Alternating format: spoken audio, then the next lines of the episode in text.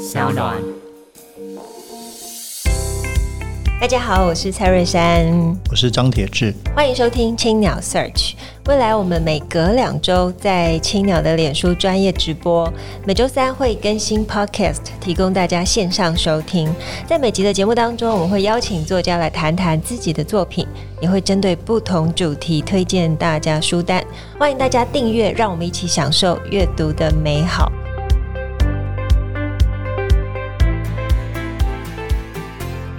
欢迎收听青鸟 Search。今天非常开心可以邀请到我非常崇拜的建筑大师邱文杰老师。哦，不敢，谢谢大家，谢谢珊珊。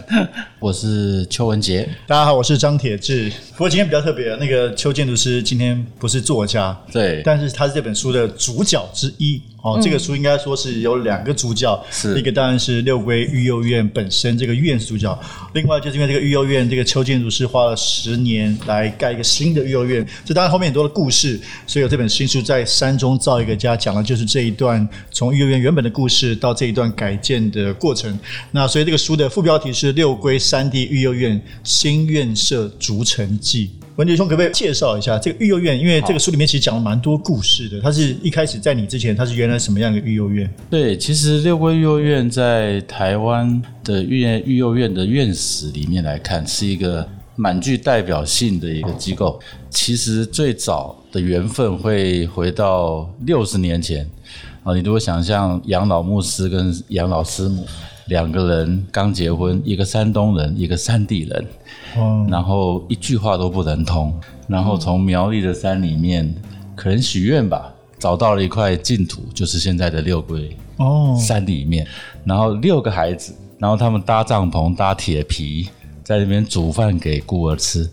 那一个缘分很重要，就是蒋经国，嗯，十大建设的车队经过那边的时候，看到那个山里面有炊饭的黑烟。然后就跟他的部署说：“哎，我们去看看那边怎么有个国旗在那边飘。”就这样结了缘。这真的还假的？真的，这故事好传奇。True story，就看到这个炊烟。我觉得那个 moment 太重要。总统都过去。其实蒋经国跟六龟育幼院是一个很好的朋友的关系。那也就是这样子，他们其实长期以来跟南部的军团他们的一些接触，他其实有一种军事的一种洗礼，所以教养孩子都很有家教。嗯、你如果走在院区里面，你就忽然间发现邱建筑师好，更敬礼了。杨牧师好，是的，他们就是到今天都还是这样子，哦、是一个很特别的一个地方，充满了这个温度吗？因为养老牧师就九个字，我就觉得这件事情太神奇了。他就是交朋友、带小孩、传福音。嗯，所以我从十年前到现在，大概去了一百二十三、二十五次，哇，坐高铁，然后一直吃啊。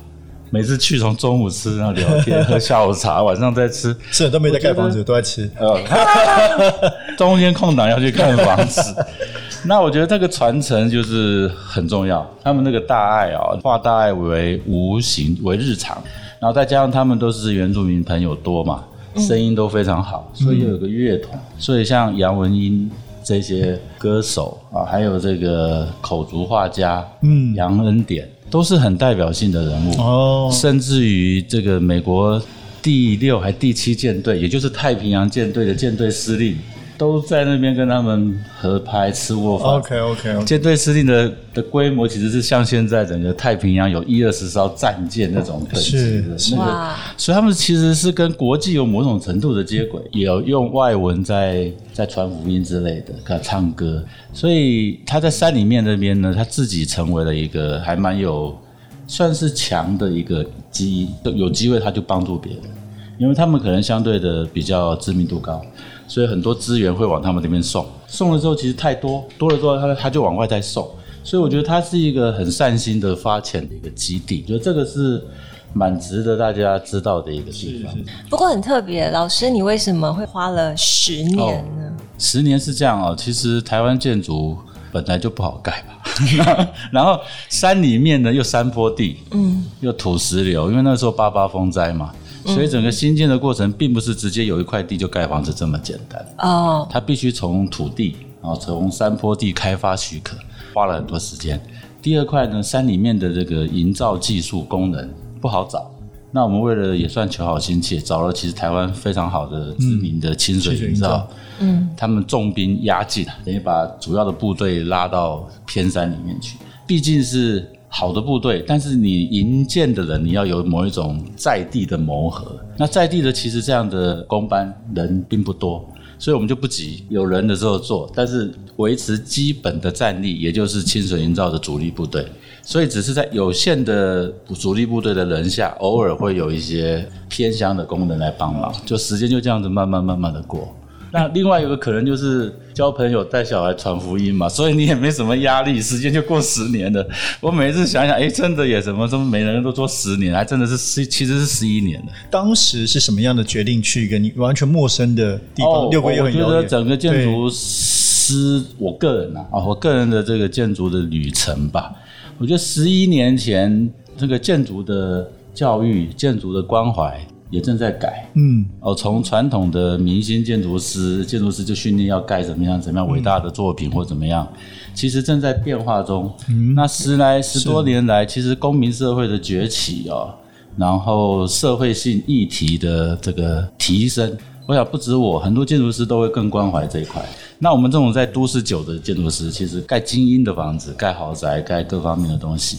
那那个时候有机会来选择，那个时候是偏乡的学校跟育幼院，我几乎没有犹豫，我就说哦，我要做育幼院，我我愿意啊。其实某一种程度是想要更有机会铺路在那样的一个公民社会，或者是一个比较。讲关怀的一个环境。诶，你刚刚这个很棒。你说那个时候十几年前，刚好这个台湾建筑界也出现这样变化，这也包括跟九二一有关系，对不对？包括你自己的作品。是是是，我觉得这都是一个时代的潮流。是，而且不只是台湾的，是全球都可以这样子来看。那应该也是当时那个基金会也是看到你在那个九二一地震。是，讲到这件事情，就是李涛是是跟刘美玲现在的执行长，他们也算是我的 lifetime 的好朋友。嗯，那有这样个机会。然后有这样的一笔募款，那他们也真的是完全相信我们专业，就是不急不徐。他说：“你们慢慢盖吧，就把它盖到好为原则。”那其实就是这样的一个机缘，连起了我跟李涛先生。因为我们之前有九二一地震教育园区，那李涛先生其实这几年来比较在荧幕上稍微少少一点，但他花很大的重心，还蛮有趣的。他现在是在讲公民社会跟自工，嗯，哦，他一直认为台湾的自工是。可能在世界上的那个水平啊是少有，嗯，那这一块也可能是我们跟现在中国大陆比较大的区隔。台湾有一个相对成熟的自贡跟公民社会，我觉得那一块还蛮不容易去取取代。那那一块又是刚好相对于都市，它可能存在于乡下哦，那个温度跟那个大家的善念哦，比如说我们戴个口罩没那么复杂，大家就戴，所以这个公民社会有一定的那个涵养在那边。那李涛先生一直有这样的关怀。所以他踏遍了全台湾这些偏乡的小学啊，嗯，就企图从以他个人之力跟他以前的关系呢各方面连接，希望对偏乡的孩子有一些帮助。所以这个六龟育幼院就是他这个行动的。里面的一个很重要的一环，而且我们看这个教堂，呃，应该是说这个育幼院里面有一个非常美丽的教堂，是。刚好是在它的中心点，是是是，可以跟我们谈谈哦，要谈设计了吗？对，这个院的这个理念设计，一直在想这件事，就是其实我第一次去哦，它充满了怎么说呢？台湾后现代的那种聚落，铁皮啊、违章建筑、混凝土啊，因为你想想看，六十年来在一个。呃，那个时候相对整个营造技术不是那么成熟，又偏乡，嗯、所以当然就就地取材，简单盖，很有机的乱七八糟，其实有点危险，但是看起来很精彩啊。然后在山里面，就让你着迷，那种就那种状态，对，但是基本上是不安全的，嗯，必须这样看。然后他们的单位是这样，大概六个小孩一个家长，也就是老师，嗯、等于七个人是个 family。嗯、那我们去，他们大概平均大概七十个到九十个人，随那个时间会稍微波动。所以大概有十来个家，我们这样看。嗯、那在山里面有十来个家，再加上几十年来有很多餐厅啊、啊厨房啊、行行政啊，所以很多房子杂处，每一个家其实都算温馨。你如果去进里面走，都很小，有点像走在小时候那眷村朋友的家那种感觉，很有 feel 的。但是唯一的，我那时候感觉到就是彼此间的连接啊，没那么方便啊，嗯、因为他们地其实很大，嗯，然后那些小房子吧。嗯嗯，一栋一栋乱乱乱乱这样去长的啊，离得还蛮远的。所以我最大的一个想象是 big family，希望把一个大家一个 family 变作 a bigger family，就是怎么样把这些小家融成一个大家庭。那、哦、有点像我们小时候姑姑嫂嫂啊、婆婆叔叔啊，大家都可以生活在一起，在一个三合院里面。对对对，哎，四合院、三合院就是这种感觉。那所以挑战就来，怎么样维持一个每一个住家单元的私密跟完整度？嗯，然后又要去分享那个所谓大家庭的 social life，那这就成为我最大的 concept。那在这样的前提下，又怎么样 link 一个 chapel，一个教堂在里面？那因为六龟幼儿园这边他们是基督教嘛，哦，所以教堂这边非常重要。那我我希望教堂也不要太 formal，不要只是传统的一个教堂，它还可以是社社区的中心，它甚至于可以是所有院生们最大的 living room，是一个。到晚上啊，我都好希望他们可以穿拖鞋就进来聊天，在大教堂里面唱唱歌、聊聊天。这个是我对教堂的想象。嗯，那必要的时候呢，我们有某一种管制措施，会把教堂独立起来，它会变作是一个 for public。嗯嗯，我们也希望公共性可以进来，所以这个公共性的教堂跟广场区，跟这个我刚刚提到的 big family，其实是一个像 V 字形的一个聚落。这两个物件啊，其实是穿插的。它在空间里面呢，是不太会干扰到彼此，但是必要的时候，只要开一扇门，他们就可以整个串联在一起。是，所以教堂就变作住宿单元的一部分，而住宿呢，也有自己的一个生活圈。讲到住宿这个回字形的空间啊，它就有一个三米半的走廊绕一圈，一个大回廊。嗯，对对对。那我们那个回廊就比一般的廊宽了，嗯，所以它变作说像这个桌游啦、客厅啊。然后沙发区啊，小图书馆啊，然后很多这一些生活比较属于 living room 那样的功能的东西，嗯、都会被放到走廊来。了解，了解，甚至于连餐厅都在这一步，小餐厅。那这样子是不是住？嗯，读书在一个比较完整私密的空间，是就是睡觉，睡觉跟看书在一个很封闭，现在被树包围的。对，然后刚刚提到这个就是变作住家，他的睡觉。跟 living room 是有一点区隔的，然后 living room 又到教堂又有一个层次，对，它是教堂的拱门就真的非常漂亮。是，这个也是用台湾的轻钢架去做，所以其实还正在施工，八月啊会整个完成，白色的薄膜，半透的啊，所以也希望两位主持人可以陪我们，当然，当然太荣幸，很多建筑朋友。光这教堂盖了多久？哦。五年了吧，其实应该这样讲，十年大概这样看，五年是在申请那个程序，那后面五年大概就是陆陆续续在改。那当然真的就是功能不好找，所以我们真的不急，就是到了一个阶段之后慢慢做，慢慢做。对，我看书里面有特别写这一段，就是清水营造他们怎么样跟时常在当地训练当地的这个工人，或者说让这些人可以有机会去参与这样的工作。对，因为清水营造董事长廖明斌他有个理念，无论是任何人来盖房子，都不能好像。临时工对他而言有一种专业感，就算是再临时、再 local 的工人朋友来的话，他也希望能够跟他进行某一种程度的沟通跟教跟教育。所以砌个砖要有个态度，有个样子，而不是只要有人来就很高兴说哦，你赶快帮忙 啊。所以我觉得在这样的前提下，他就会更注重品质的控制啊，时间相对也会拉长一点。嗯，但建筑百年大计，对，有的时候你赶那一两天也没意思。啊，所以我们就这样子慢慢的、慢慢的把它弄出来吧。大概有多少院童啊？知道吗？铁子院童这件事啊，在整个时代的趋势，我后来慢慢的了解，嗯、台湾现在其实比较倾向于呃，让孤儿们如果有机会就给远亲嗯来照顾嗯，所以其实育幼院这一个形态，在台湾现在其实他们没有那么的。啊，说要盖很多的育幼院，对对，是用这样，那反而因为这样的原因呢，这个孤儿就显得更更重要，因为他的人数各方面，他们这个这个形式的生活会越来越越有挑战性。怎么样在这样的一个优势或者是困难的环境里面，因为他们要其实要花很多的心思。对，我好奇，比如真的是十年内还是有不断有新的人来到吗？陆陆续续一直都会有，但是会消消长长，消长消长消长。到目前为止，应该有七十个左右。OK OK，对。所以如果有以六个人为一个家，大概十来个家。是。其实我光看这本书都会很想掉眼泪。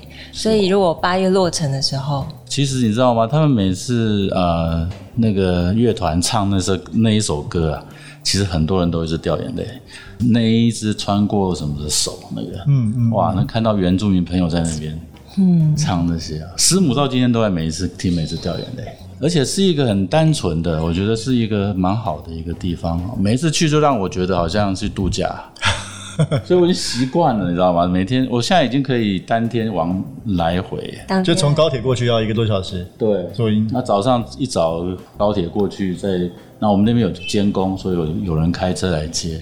而且老师，你好像也是在这个期间有了自己的小孩。对对对对，小孩算是跟着建造育幼院的过程一起成长。没错，我觉得这个也是很关键。哦，会有独特的感受吗？会选选择这条路哦，十多年前，然后结婚，后来生子，然后做六龟，几乎几年就是我儿子的岁数啊。虽然说我儿子就十岁，哦、你知道，就是就是跟六龟是 parallel，是嗯嗯，一起是平行成长。是是。那小孩去很多次吗？他大概有吧，十来次一定。哦啊，去那边对来讲是太简单的事，对啊，是每天这样，其实已经很习惯了。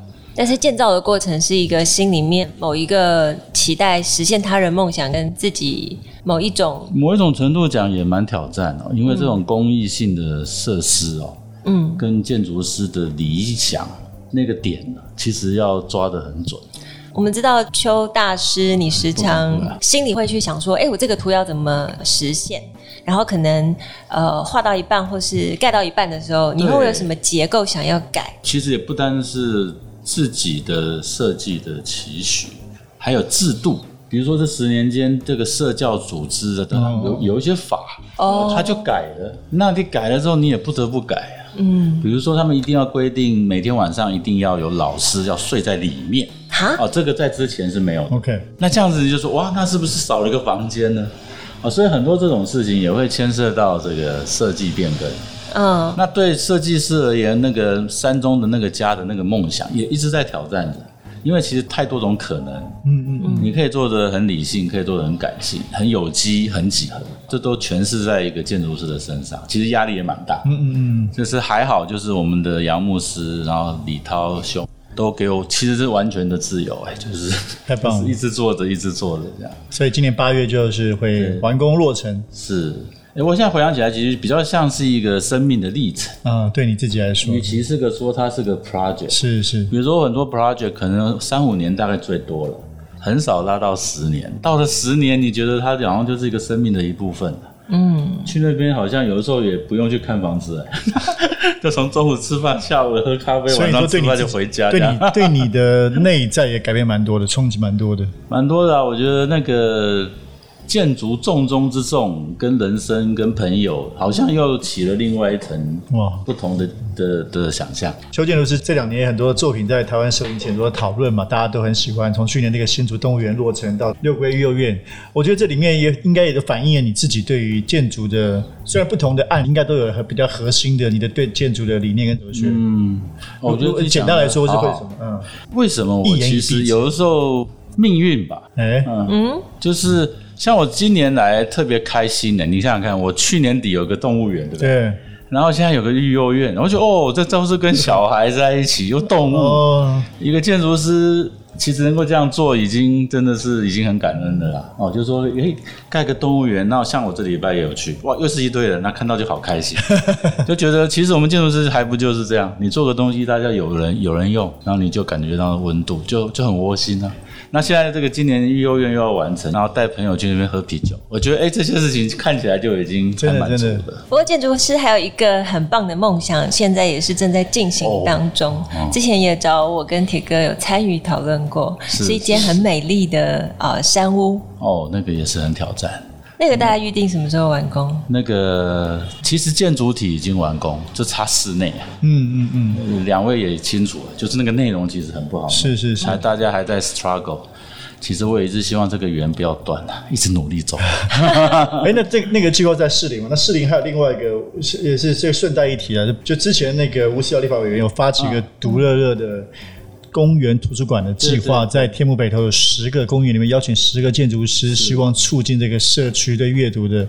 邱建筑师也有参与吗？做了一个，在哪里？可不可以给我们介绍一下？在那个天母天母那个市东市场后面公园里面哦，对对，独乐乐图书馆。它我是做了一个很可爱的小白色的圆椅，然后有很多花花草草在上面。欢迎周末小朋友、小孩子可以去那边看书。对，因为他今年那个会开始有新的那个选书人的计划，对对，对，对，包括本人，然后就是说，因为之前十个建筑师做了十个这个等于硬体部分，接下来想要让十个选书人用不同的方式，真的可以把知识、把一些书带到那个地方去。对，我们也希望社区啊，也是一个重要的一个建筑经营的一个点。是。好，我们来分享，老师，你在这本书里面最喜欢的段落是什么？